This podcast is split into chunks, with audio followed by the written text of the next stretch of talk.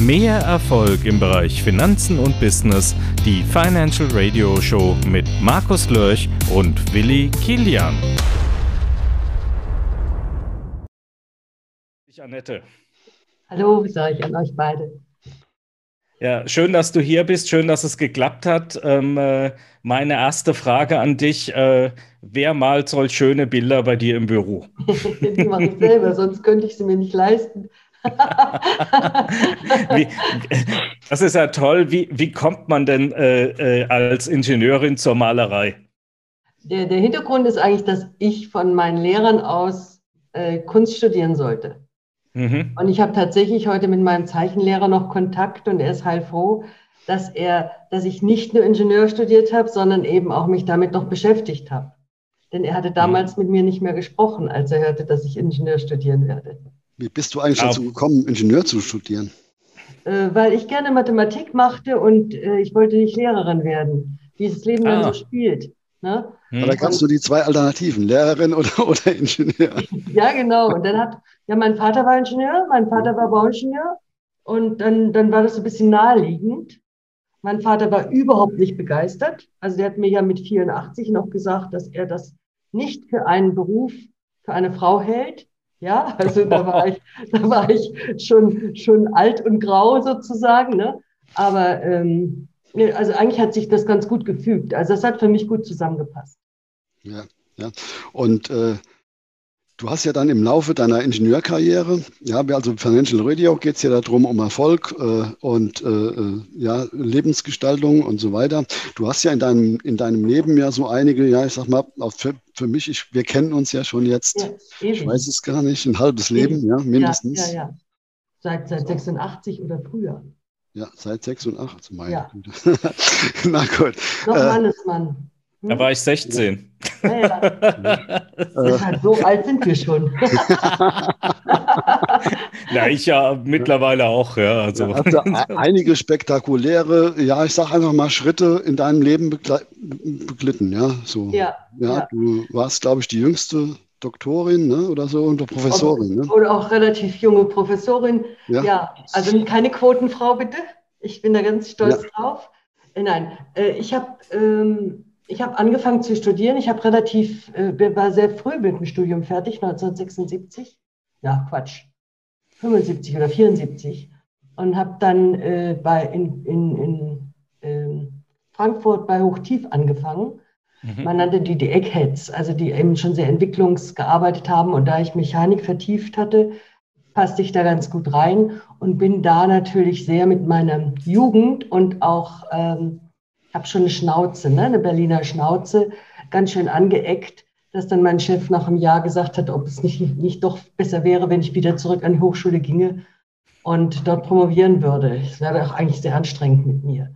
Hat mir aber die Stelle besorgt. Und dann war ich mit 27 promoviert, bin zum Mannesmann Anlagenbau gegangen, auch wieder in den Bereich Entwicklung. Ich dachte auch bis dato, ich könnte nur Entwicklung, also nur Differentialgleichung lösen. Ne? Das es geht, mhm. also Entwicklung heißt für mich, solche Sachen zu machen. Und äh, habe dann aber festgestellt, dass der Bär ganz woanders tobt. Und ich wollte ja da sein, wo der Bär tobt nämlich bei den, bei den Projekten. Und jemand hatte mir auch gesagt, das kannst du ja gut nachvollziehen. Jemand hatte mir dann in dieser Zeit auch mal gesagt, Annette, Millimeter und Newton interessieren kein Schwein. Die interessieren sich nur für Dollar. Und dann habe ich gesagt, okay, du musst jetzt dahin gehen, wo die Dollar sind. Und bin dann ins Projekt gegangen und bin gleich in ein Großanlagenbauprojekt gegangen für fast eine Milliarde und war dann Project Assistant Manager also Assistentin des, des äh, Projektleiters, was dem auch nicht immer gefiel. Also ich musste dann schon äh, ganz schön manchmal an ihm entlang arbeiten, damit ich zu meinem Ziel komme. Aber insgesamt, also ich, ich lehre ja jetzt auch noch Projektmanagement und dann lehre ich auch Führungstechniken und dann gebe ich den jungen Leuten auch Ratschläge, wie sie weiterkommen. Insgesamt muss ich sagen, ich war schon sehr mutig und habe die also wirklich, habe die wirklich immer permanent unter Druck gehalten. Ne? Also die kamen an mir nicht vorbei. Ne? Die mussten sich permanent entscheiden. Und ähm, ja, und dann, ähm, ich hatte, ich war damals ja das erste Mal verheiratet und mein Mann, der machte ja nur auch steile Karriere und zog durch ganz Deutschland. Und dann musste ich noch nach München umziehen. Und äh, meinem Mann war das zu viel. Also auch da kommt nochmal dieses ganze Gerangel der, der Gender-Geschichte. Da habe ich alles miterlebt. Der wollte nicht, dass ich so viel arbeite, weil ich ja nun abends Essen kochen sollte. Und, oh. Ja, und dann Hemden bügeln und so weiter. Also genau die ganze Schiene. Ne? Und hat dann eigentlich mich dazu überredet, an die Hochschule zurückzugehen. Und was ich eigentlich gar nicht wollte. Und ich bin dann 1988 als, als sehr, sehr junge Professorin, ich war da 32, glaube ich, als ich mich beworben habe, ja. bin dann auch angenommen worden. Ja, und war dann 32 Jahre dort ja, an der mhm. Hochschule.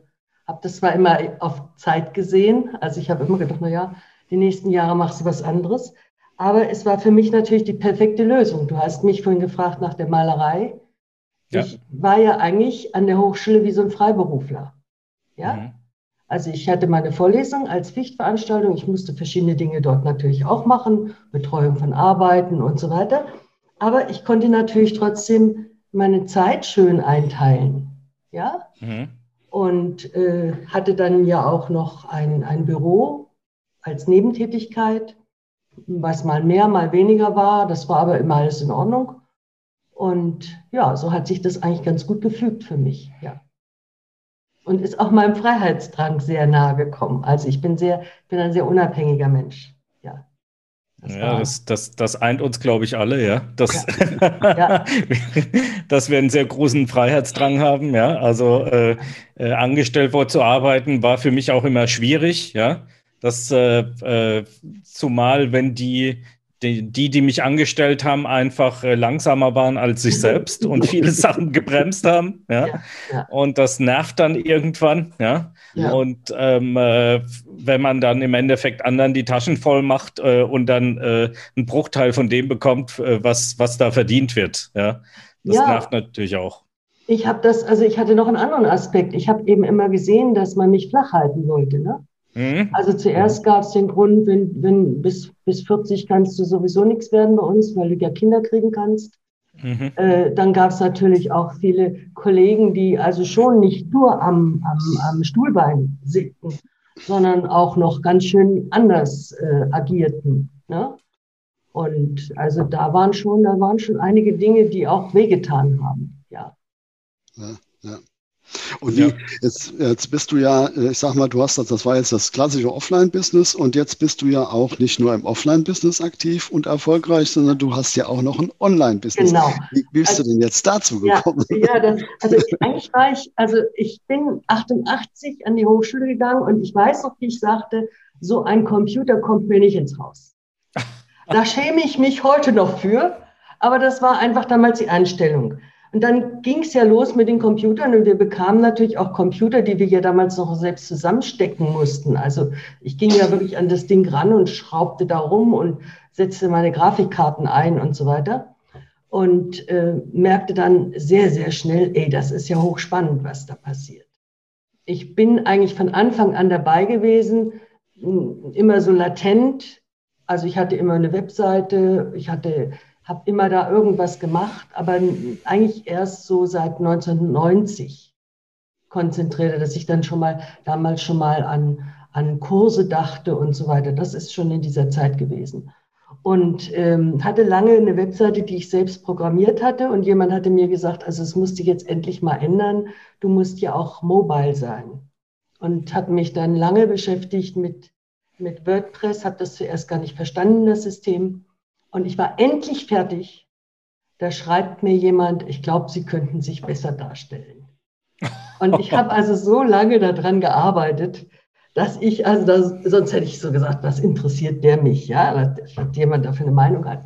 Dass ich aber da in dem Moment wirklich darauf reagierte. Und das war eigentlich der Startpunkt wirklich für Online, dass ich also ganz konsequent mich mit Online, ich habe Online-Kurse und ähm, Online-Produkte, dass ich mich dann ganz konsequent damit auseinandergesetzt habe. So etwa fünf Jahre jetzt. Ja? Und habe jetzt auch einige Kurse stehen und ähm, ja, und dann natürlich meine Bücher. Und also das passt jetzt alles schön zusammen. Ja. Was sind das für Kurse, die du da jetzt hast? Also ich habe mich, ich bin ja, wie gesagt, ganz aus dem, also ich mache auch noch Engineering-Kurse. Wir wollen ja auch noch was zusammen machen. Ich ja, genau. immer mal wieder. Vielleicht sprechen wir nächstes Jahr nochmal drüber. Dann ist das Wissen vielleicht aber bei mir weg. Also Engineering habe ich natürlich viel gemacht, weil das mein Unterrichtsfach war.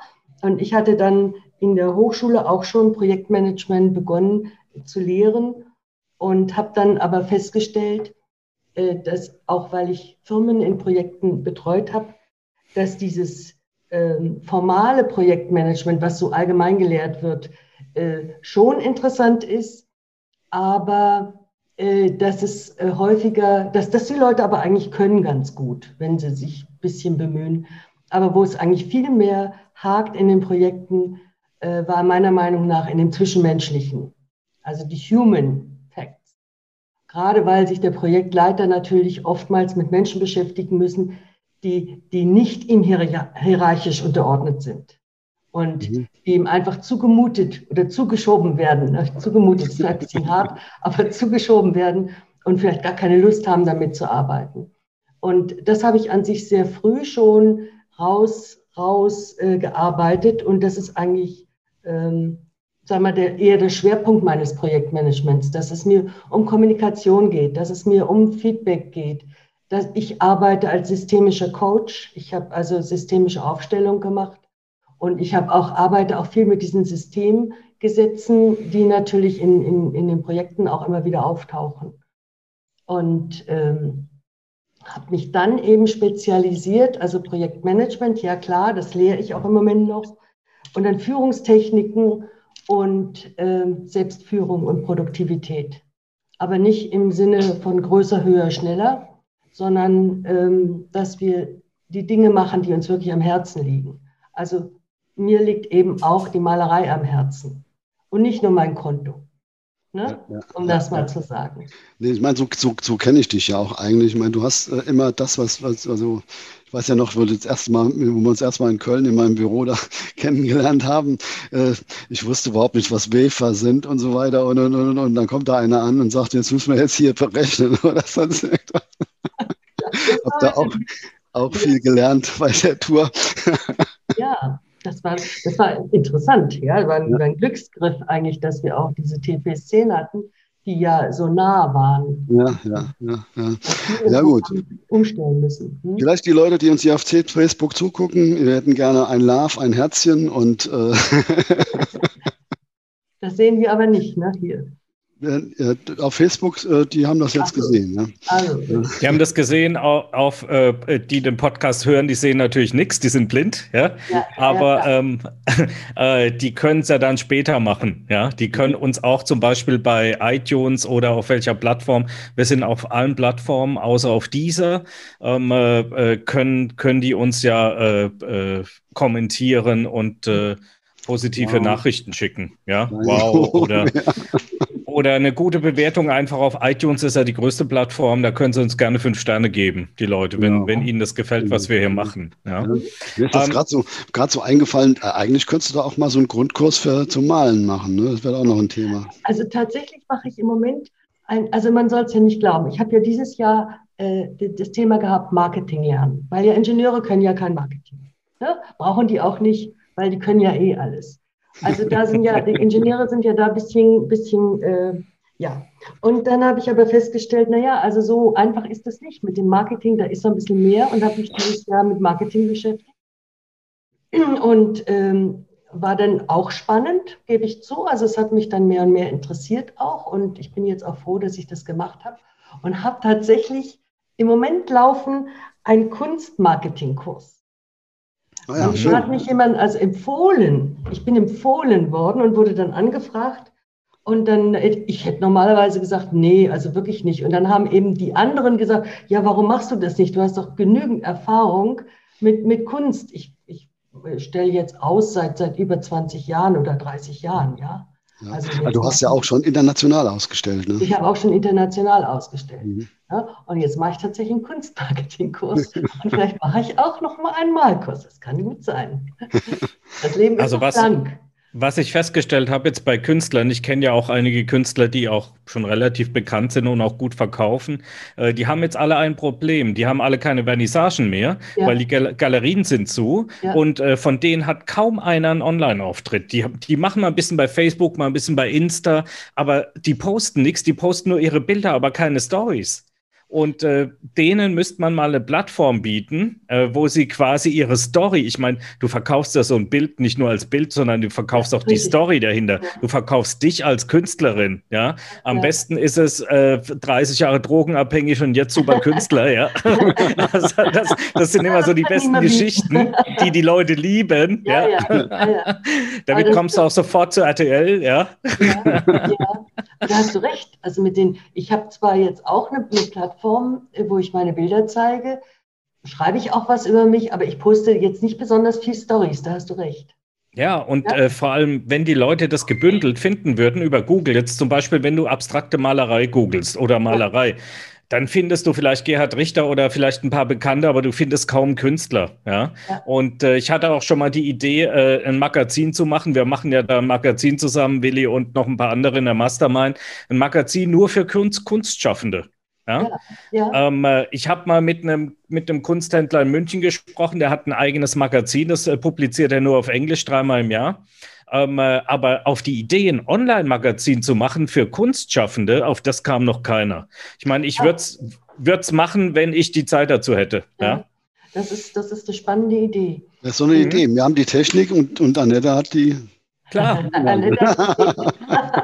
wir haben die Technik dazu und wir können das auch super bei Google implementieren. Wir können alles damit machen. Wir können sagen, wann jemand ausgestiegen ist, wie lange jemand gelesen hat, wie lange sich jemand ein Bild angeguckt hat. Wir können alles machen dazu. Ja?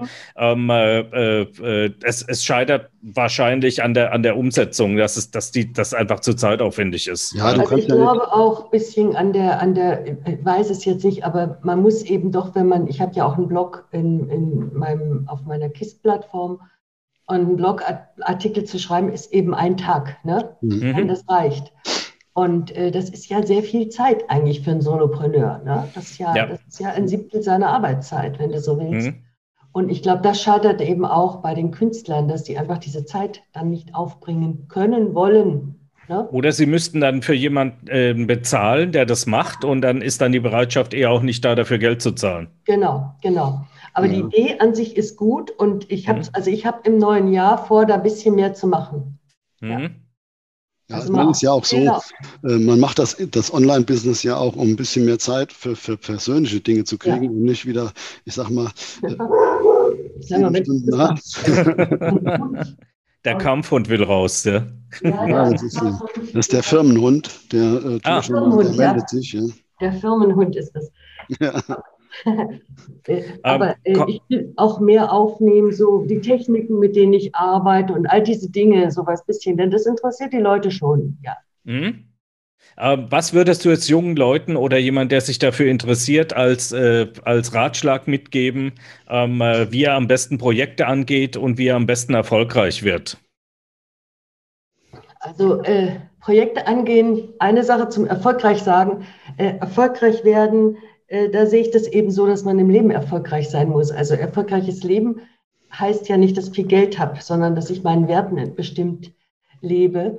Und ich würde jungen Leuten immer raten, das zu tun, was ihnen wirklich Freude macht langfristig. Also nicht nur das, was ihnen Spaß macht, sie sollen schon in dem arbeiten und mit dem arbeiten, was, was, sie, was in ihrer Berufung ist, was sie gut können, was ihnen zufliegt. Aber ähm, ich würde ich mag das eigentlich nicht. Wir haben heute ja schon mal drüber gesprochen, wenn die Leute so kommen und glauben, ja, komm rein. Und glauben, äh, dass sie eben ganz schnell Geld machen können. Mhm. Ganz schnell Geld machen ist eben auch, das ist eigentlich kein Erfolgskonzept, meine ich. Ja, denn ganz schnell Geld machen heißt ja auch oft, wir erleben es ja auch oft, ganz schnell wieder Geld verlieren. Ja. Ne? Ja, es ist ja so, ich meine letztendlich wir beide, oder ja, der Markus ja auch noch ein bisschen, wir haben ja schon jetzt einige Jahre, äh, ich sag mal auch Hoch und Tiefs und was ich was alles erlebt, ja. Äh, wenn ich selber, ich habe mehrere Unternehmen gegründet äh, und so weiter, bis hin zu aktiennotierten Unternehmen mit dem ganzen Rauf und runter, hin und her. Und äh, das, was ja momentan so im Internet so ist, ist ja nur so ein kleiner Ausschnitt. Dann schießt dann einer hoch, zeigt seinen Lambo und, äh, und alles ist toll und die rennen dem Leuten hinterher. Ob der den Lambo nächstes Jahr noch bezahlen kann, weiß kein Mensch. Außerdem, weiß nicht, ob er gemietet ist. Ja, genau. ja, genau. Also das verstehe ich auch nicht, dass er, ich sage einfach mal, oder mit gefakten Digistore-Konten und sonst irgendwas. Äh, wir beide wissen, dass das, äh, ich sage einfach mal, Online-Marketing oder Unternehmer sein überhaupt ist ein Marathon und kein äh, ja, Sprint. Ja, ja.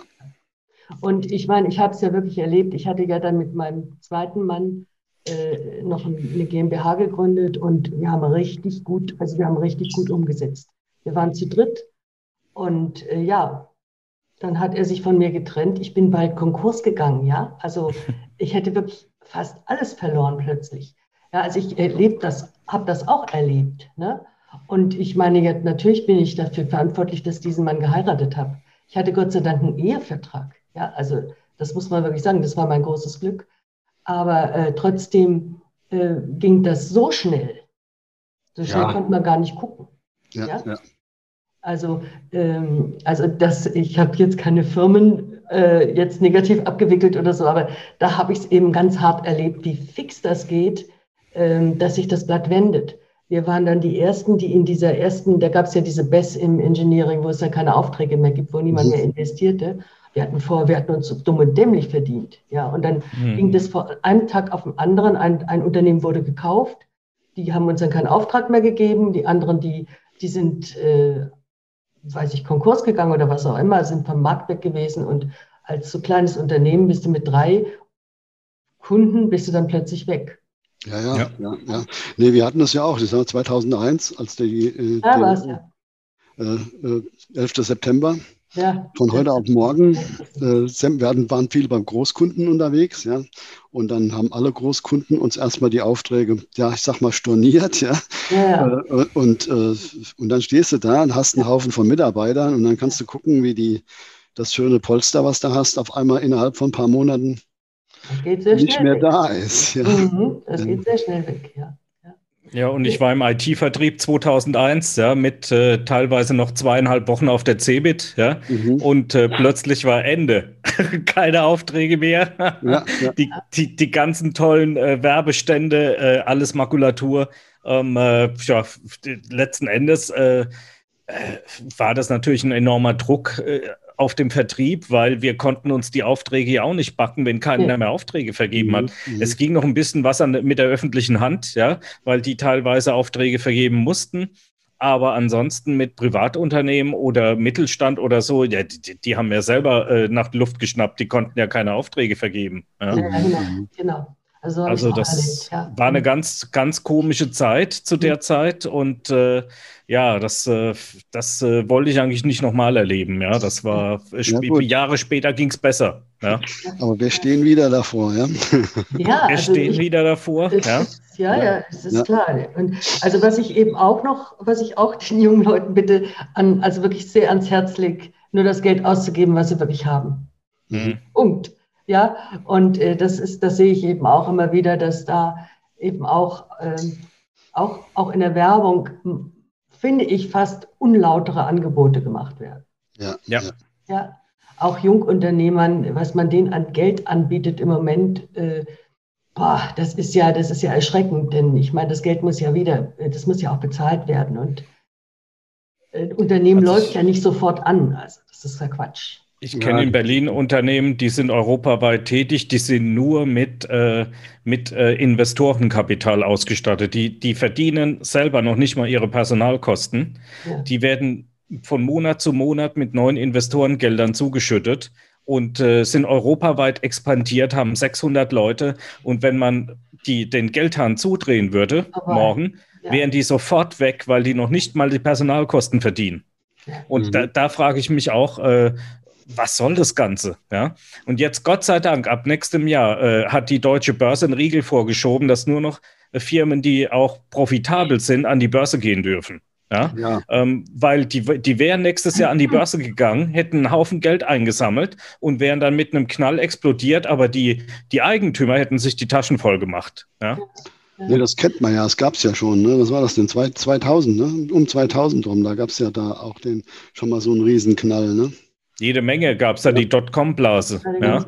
Aber ich, habe noch eine, eine Geschichte, die ich ganz wichtig finde und die ich eigentlich auch immer meine, wenn ich mit Engineering-Startups zu tun habe, ich weiß, es wird wahrscheinlich für alle Startups gelten, ist, dass sie eben sehr, sehr früh rausgehen und ihr Produkt anpreisen und zeigen und nicht erst, wenn das Produkt fertig ist. Ich kriege ja immer wieder Anfragen von Leuten, dass sie sagen, so, wir sind jetzt fertig, wir haben ganz was Tolles, wie sollen wir das jetzt vermarkten? Da ist es eigentlich zu spät. Mhm. Da sitzen ja schon da die Kraken, die Großen, und kaufen das auf, weil die Kleinen gar nicht mehr können. Wenn die ein halbes Jahr nichts verkauft haben, dann sind sie ja meist schon ja, weg. Ja. ja? Das, das sage ich, also das, da, da bin ich auch so ein Prediger. Ne? Und ich sage auch den Ingenieuren, gerade weil ich mit Ingenieuren zu tun habe, immer, ich sage auch immer, kümmert euch ums Geld. es ist nicht unwichtig. Es ist das Wichtigste überhaupt. Es ist sehr wichtig und vor allem, wenn man sich an große Firmen hängt und was entwickelt, habe ich auch mal einen Kunden gehabt, ja, aus der Energiebranche. Ähm, äh, ja, die haben dann einfach eine Tochterfirma gegründet, haben das ganze Ding einfach nachgebaut und die waren raus. Ja, ja, ja. ja. ja. Also das deshalb, das sind so ein paar Sachen, die man schon beachten muss und ja. Und wie kommen wir denn jetzt, äh, wie können die Leute denn mit dir in Kontakt treten? Ja, also über meine Webseite www.kiss.de. Mhm. verlinkt. Wird verlinkt, hast du, ja. Hast du, und ja. verlinkt ihr nachher, ja? Ja, machen wir nachher. Und ja, ansonsten, ich bin auf Facebook vertreten. Ich bin eigentlich überall vertreten. Ich bin auf LinkedIn vertreten, ich bin auf Xing vertreten, ich bin auf mhm. Instagram vertreten, obwohl ich da noch nicht so besonders aktiv bin.